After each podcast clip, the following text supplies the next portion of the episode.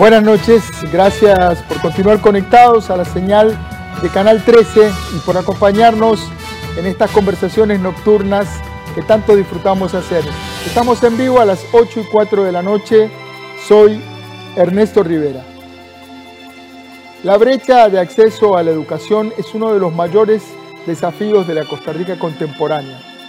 Conectar al medio millón de estudiantes que tienen medios precarios o no tienen ningún medio de cómputo o celular para conectarse a sus escuelas es urgente si queremos evitar el rezago educativo y que eso transforme a estos niños de hoy en adultos imposibles de asimilar por el mercado laboral de mañana. Una de las herramientas para lograr conectar a estos niños de zonas rurales y menos favorecidos es la red educativa del Bicentenario que construye el Ministerio de Educación Pública junto con la Fundación Omar Dengo. El proyecto está hoy en medio de una polémica por una orden de la Contraloría General de la República de paralizar el proyecto. Para entender una de las posiciones en este debate, invité esta noche al gerente general de la Fundación Omar Dengo, Marcelo Carvajal. Buenas noches, don Marcelo. Bienvenido a Costa Rica Noticias. Buenas noches, don Ernesto. Muy amable de tenernos acá nuevamente a la Fundación Omar Dengo para conversar de este tema. Para entender mejor el debate entre el MEP y la CGR, eh, ¿qué es la red educativa del Bicentenario? A grandes rasgos. A grandes rasgos, don Ernesto, es más allá que conectividad. Típicamente se asocia con la conectividad, pero la conectividad es solo un aspecto que además va a ir hasta 500 megas, dependiendo del tamaño del centro educativo. Pero además los centros educativos y las escuelas y colegios se van a interconectar entre sí. Y eso implica que se abaratan costos, porque no toda la información tiene que trasladar o tras, trasegar por Internet, que es el aspecto más caro en este tipo de redes.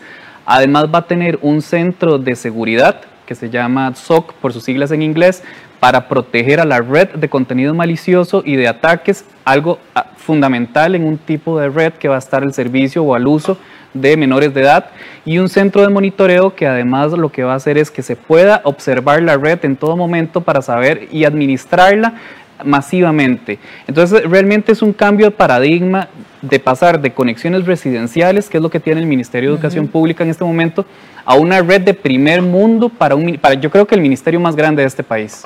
¿Cuántos, cuántos escuelas y colegios ¿Solo para escuelas o escuelas y colegios? Ambos, escuelas y colegios, y son aproximadamente en esta etapa que estábamos trabajando 2.048 escuelas y colegios.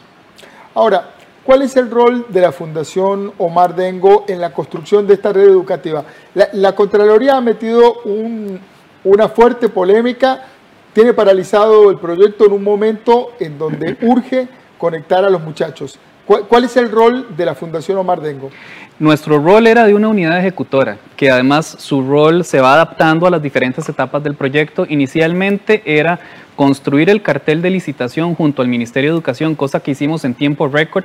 Hay que recordar que la red educativa había sido una idea que estuvo por ahí por 10 años tratando de gestarse y de enero del año pasado, perdón, de febrero del año pasado a agosto logramos construir en conjunto un cartel de licitación que publicamos en agosto a partir de ahí nosotros nos encargamos del proceso licitatorio en conjunto con el Ministerio de Educación porque incluso las ofertas se revisaron con el Ministerio de Educación y los recursos de apelación y de objeción al cartel que establecieron los oferentes típico de estos procesos de contratación eh, y las recomendaciones de adjudicación también fueron validadas con ellos. Después nuestro rol iba a ser el de administrar este contrato que en una primera etapa íbamos a validar que, o más bien a recibir a conformidad 300 escuelas y colegios al mes que iban a ingresar a esta red y posteriormente en la etapa de operación plena pues íbamos a administrar este contrato velando porque el contratista que fuera escogido pues cumpliera con todas las especificaciones del cartel y nosotros en dado caso que fuera necesario pues establecer o accionar el régimen de sanciones y multas. ¿De cuánto dinero hablamos? ¿Cuánto, ¿Cuánto es el monto involucrado en el proyecto? Eso es muy importante porque en una estimación inicial, eh, en una etapa de diseño que, se hizo un estudio de mercado, o la empresa que se encargó del diseño hizo un estudio de mercado, Iba, eh, la estimación era de aproximadamente un millón y medio de dólares al mes, pero a través de los procesos de licitación que hicimos el Ministerio y la Fundación y de subastas a la baja, un diseño específico que se trabajó para este cartel, se logró bajar el costo hasta 614 mil dólares al mes aproximadamente. ¿De cuánto? de un millón y medio de dólares al mes, que era el estudio de mercado, a 614 mil. Entonces realmente es, es una rebaja de más del 100%. Es, es algo muy importante. ¿Y cómo hicieron eso? Digamos, ¿cuál, cuál, ¿en dónde estaba la sobreestimación de costos? Eso es importante porque los eh, procesos de subasta a la baja, bien diseñados, lo que hacen es promover esa competencia. La, típica eh, subasta o más bien licitación a sobre cerrado tiende a que hayan estimaciones o que los oferentes se, se, guarden márgenes de seguridad en una subasta a la baja, sobre todo como la que diseñamos nosotros en conjunto con el Ministerio, en donde se obliga a los oferentes a hacer su máximo esfuerzo en cada etapa, logramos este tipo de cosas, precisamente que ellos hagan un esfuerzo mayor y realmente entreguen al menor costo posible las especificaciones que se le están pidiendo. Un problema típico en el Estado es que muchos oferentes de licitaciones públicas eh, hacen ofertas que no pueden cumplir, entonces luego, claro, el precio inicial es buenísimo, es bajísimo, pero luego empieza, no, pero me faltó, pero mm, requiero, pero hay un sobrecosto, ¿cómo se aseguran de que eso no ocurra? Pues existen ciertas fórmulas que además están aprobadas por la Contraloría General de la República en donde en efecto ellos pueden pedir ajustes de precios, pero esos ajustes de precios corresponden a indicadores que están publicados en el Banco Central y demás. Entonces no es un, ajuste de precios antojadizo, tiene que ser algo fundamentado que se valora y se acepta o no. Entonces, en ese sentido, eh, no pueden hacerse un ajuste que en efecto evidencie que hicieron trampa en la, fase de licitación. De oferta. De oferta. Uno de los argumentos de la Contraloría es que el MEP le está transfiriendo a la Fundación Omar Dengo competencias que son esenciales del, ministerio. Y la Fundación Omar Dengo es un ente privado.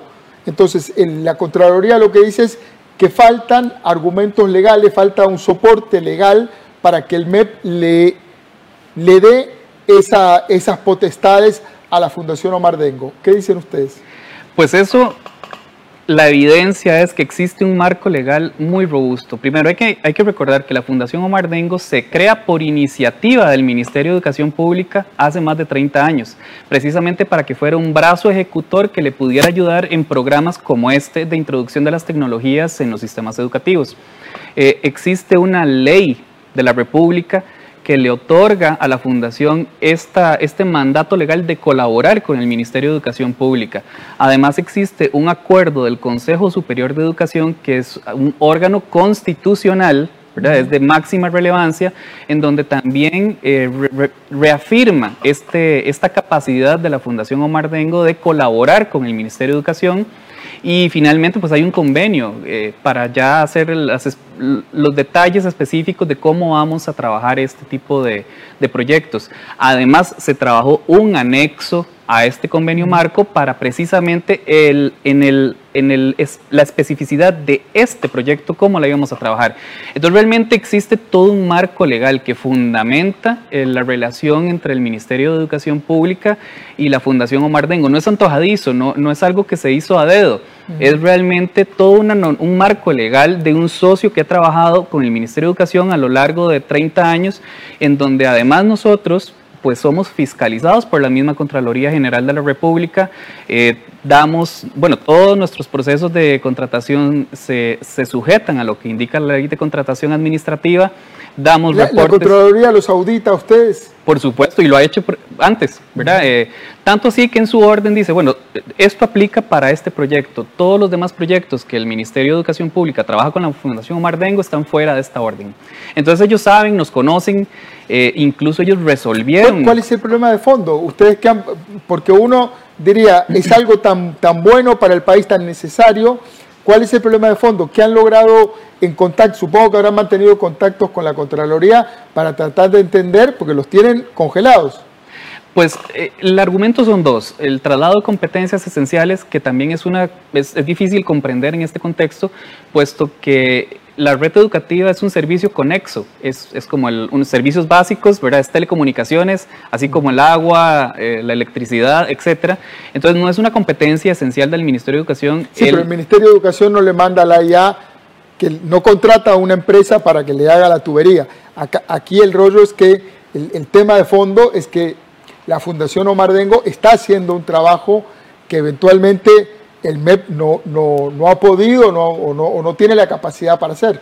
Pero que ha logrado hacerlo en un tiempo récord a costos mucho más bajos de los que se hacen en la administración pública. Entonces, bajo una, bajo una visión de, de, eficiencia y eficacia, realmente era el camino adecuado. El Ministerio de Educación Pública se está asociando con un ente que le está ayudando a hacerlo más rápido, más barato y con mayor calidad.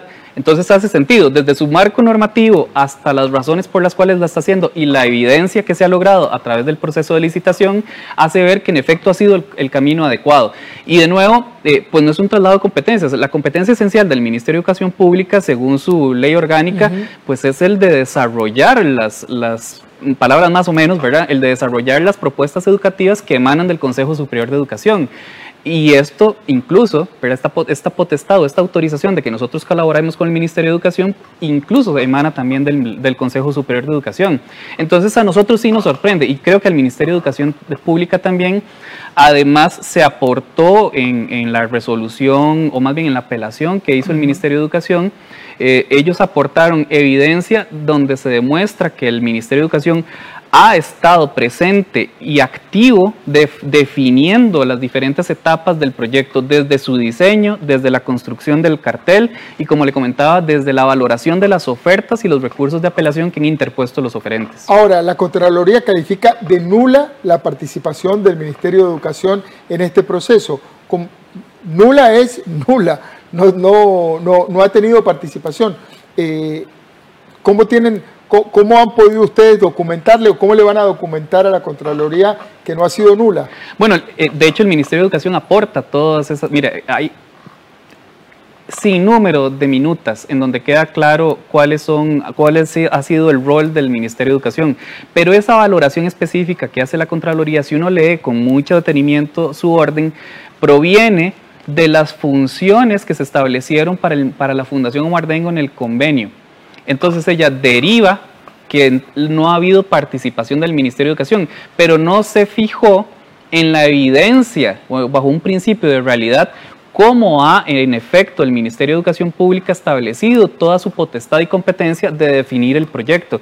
Incluso en las mismas eh, funciones de las partes que están en ese anexo, se dice que todo tiene que ser fiscal, avalado y coordinado con el Ministerio de Educación Pública. Entonces, nosotros no tenemos libertad o libre acción en este proyecto. Nosotros todo lo que propongamos lo tenemos que validar con el Ministerio de Educación Pública y sujeto a las correcciones o a las directrices claras que ellos nos digan, queremos esto y va por esta dirección, a lo cual nosotros tenemos que acatarlo y lo hemos hecho. La Contraloría cuestiona también costos de la red eh, y señala que la Fundación Omar Dengo le cobra un 8,26%, un 8,26% por gastos administrativos al MEP. Eh, ¿Qué dicen ustedes? ¿A qué corresponde este 8,26%? Eh, eso, eso es importante de nuevo verlo con una visión de conjunto, ¿verdad? Porque los costos de administrar un proyecto son costos reales y legítimos. Y además, esto es un proyecto que siempre lo hemos dicho, es 100% financiado por el Ministerio de Educación Pública. Entonces, el Ministerio de, Educación Pública financia también los costos en que tiene que incurrir la fundación por administrar este proyecto, que es grande. Eh, por ejemplo, hace semanas, eh, ya creo que hace un mes, salió en prensa eh, cómo la Fundación Omar Dengo logra precios con respecto a la administración pública de hasta la mitad del precio en la compra de equipamiento para el, para sí, sí, en el, caso de Fonatel concretamente. En el caso de Fonatel concretamente. comprado computadoras a un precio mucho más caro de las que habían comprado ustedes. Perfecto. Entonces, es un 100% de diferencia. Quiere decir que ese 8% ¿verdad? E, e, ese es el costo de lograr un 100% de diferencia en el, precio que logra la Fundación para el Ministerio de Educación. Es decir, es, es una diferencia grande. Eh, hay un gran rendimiento o hay un gran beneficio para el Estado en que nosotros administremos proyectos. Se ve, ¿verdad? Es algo que, que se logra demostrar y se ve. Entonces eso hay que verlo con esa visión de conjunto que sumando todos los costos realmente es muy por debajo los, los precios que logra la fundación en beneficio del Estado. Y esa debería de ser como la visión de conjunto y no de un rubro en particular, sino de conjunto de un análisis de costo en donde se vea toda la razonabilidad de los precios. Y creo que lo que era más correcto era incluso ver el precio final que se obtuvo en, en los procesos de licitación para este cartel específico de la red educativa. Creo que si se hubiera hecho ese análisis, es más que claro que, de nuevo, como le decía, era la ruta y es la ruta correcta para desarrollar este proyecto en tiempo récord a un costo mucho más bajo que en la administración pública. Ahora, ¿la Contraloría hizo una auditoría o está comenzando una auditoría? O sea, ¿este es un proceso ya terminado en donde se auditó y se concluyó algo? ¿O, o cómo, cómo nace este, este, este tema? Esto nace y es uno de los aspectos que toca el Ministerio de Educación en su apelación. Esto surge de una notificación que se le hizo al Ministerio de Educación Pública y por ende nos avisaron a nosotros de que se iba a iniciar una auditoría a este proyecto de la red educativa. Pues lo primero que uno le llama la atención es que se está auditando un proyecto que no ha iniciado, ¿verdad? Ese es el primer aspecto. El segundo aspecto es que todavía unos días antes de que se emitiera esta orden, la Contraloría le comunicó al Ministerio de Educación Pública que todavía estaban en la fase de planificación de esta auditoría. Es decir, ni siquiera estaban definidos los alcances de esta auditoría. Sin embargo, en cuestión de cinco días, si no me equivoco, emiten esta orden de suspensión en donde tampoco se le consultó a las partes o se le hizo del conocimiento de las partes cuál era el criterio que se estaba formando la Contraloría al respecto. Es decir, no hubo, como es típico en estos procesos de auditoría, se le presenta a la administración, en este caso al Ministerio de Educación Pública, se le, no se le presentaron los hallazgos para tener una réplica y conformar o finalizar este, este criterio. De una vez le sacaron la tarjeta roja. De una vez sacaron la tarjeta, que en este caso otro de los aspectos es que es una suspensión, no es una terminación. Entonces el, Ministerio de Educación Pública también consulta, ok, si esto es una suspensión, ¿bajo qué condición reanudamos? ¿verdad? Porque es una suspensión, no es una terminación. Y eso tampoco está claro en la, en la, en la orden de la Contraloría. ¿El proceso en qué etapa está? Había, perdón, había iniciado, había iniciado ya la licitación y se llegó a adjudicar o no se llegó a adjudicar. Se llegó a adjudicar, se, uno de los oferentes apeló, o los dos oferentes que perdieron, por así decirlo, apelaron la decisión. Una de las apelaciones la declaró sin lugar ¿A quién se, ¿a quién se adjudicó? En la, en la, primera ronda se adjudicó al ICE, en esta segunda ronda se adjudicó a la empresa Ufinet. Ambas cuando ganan, ganan por el mejor precio. En este caso, tanto las otras dos empresas que perdieron apelaron la decisión, una se declaró sin lugar y una se declaró parcialmente con lugar. Y la Contraloría lo que le dice a la Fundación, a nosotros, es, miren, procedan a revisar y a readjudicar con base en los argumentos que estoy, eh, eh, que estoy exponiendo en esta resolución. Eso fue una semana antes de la orden. Entonces, en este momento, otro de los aspectos que el Ministerio le dice a la Contraloría en su apelación ¿qué hago? Usted me le ordenó a la, a la fundación readjudicar y unos días después otra división de la misma Contraloría le dice suspenda. Estamos ante dos órdenes en contradicción y en ese caso queda en indefensión la fundación, puesto que ahorita eh, hay, un, hay, un, hay una nebulosa de entonces cómo vamos a resolver todo esto. ¿Cómo, ¿Cómo se resuelve justamente todo esto? Porque mientras van y vienen los memorándums entre la Contraloría y el Ministerio de Educación Pública, los chicos están sin computadora, sin conexión y, desconectados. ¿Cómo, se resuelve esto legalmente? Legalmente yo creo que lo que toca es que la Contraloría resuelva esta, esta apelación que hizo el Ministerio de Educación. Eh, y yo creo que, que, con la evidencia, la evidencia es contundente y es abundante de que el MEP nunca cedió sus competencias esenciales y que siempre estuvo presente a todo lo largo del proceso. Y yo creo que, bajo una visión de lo que, de lo que conviene al, interés público, a los estudiantes, al sistema educativo, lo mejor sería que si la Contraloría tiene algún aspecto que quiere que se mejore en, en esta coordinación entre el Ministerio de Educación y la Fundación Omar Dengo, lo diga y creo que las partes están en la mejor disposición de hacerlo. Eh, evidentemente todos queremos que este proyecto salga, es necesarísimo, estamos a un milímetro de que esto se dé, porque ya teníamos la orden de la Contraloría de readjudicar, ah, hasta ahí llegamos. Una vez adjudicado, ¿cuánto es el tiempo para que la red empiece a funcionar? Un poco menos de un mes. Era el tiempo para coordinar ya el cronograma específico con el, con el oferente que, que sea adjudicado y después de eso sería una velocidad de 300 escuelas y colegios al mes que ingresarían a esa red. Entonces, en cuestión de siete meses o menos, tendríamos ya el 100% de esta etapa de los 2.048 escuelas y colegios que le tocan a la Fundación Amuerdengo incluir en este, en este. Es decir, que podría estar, si se resuelve el problema, podría estar operativa para el próximo año lectivo. Totalmente, totalmente. En febrero ya estaríamos con aproximadamente 900 escuelas, posiblemente eh, eh, operando en esta, en esta red. Entonces, eh, se puede.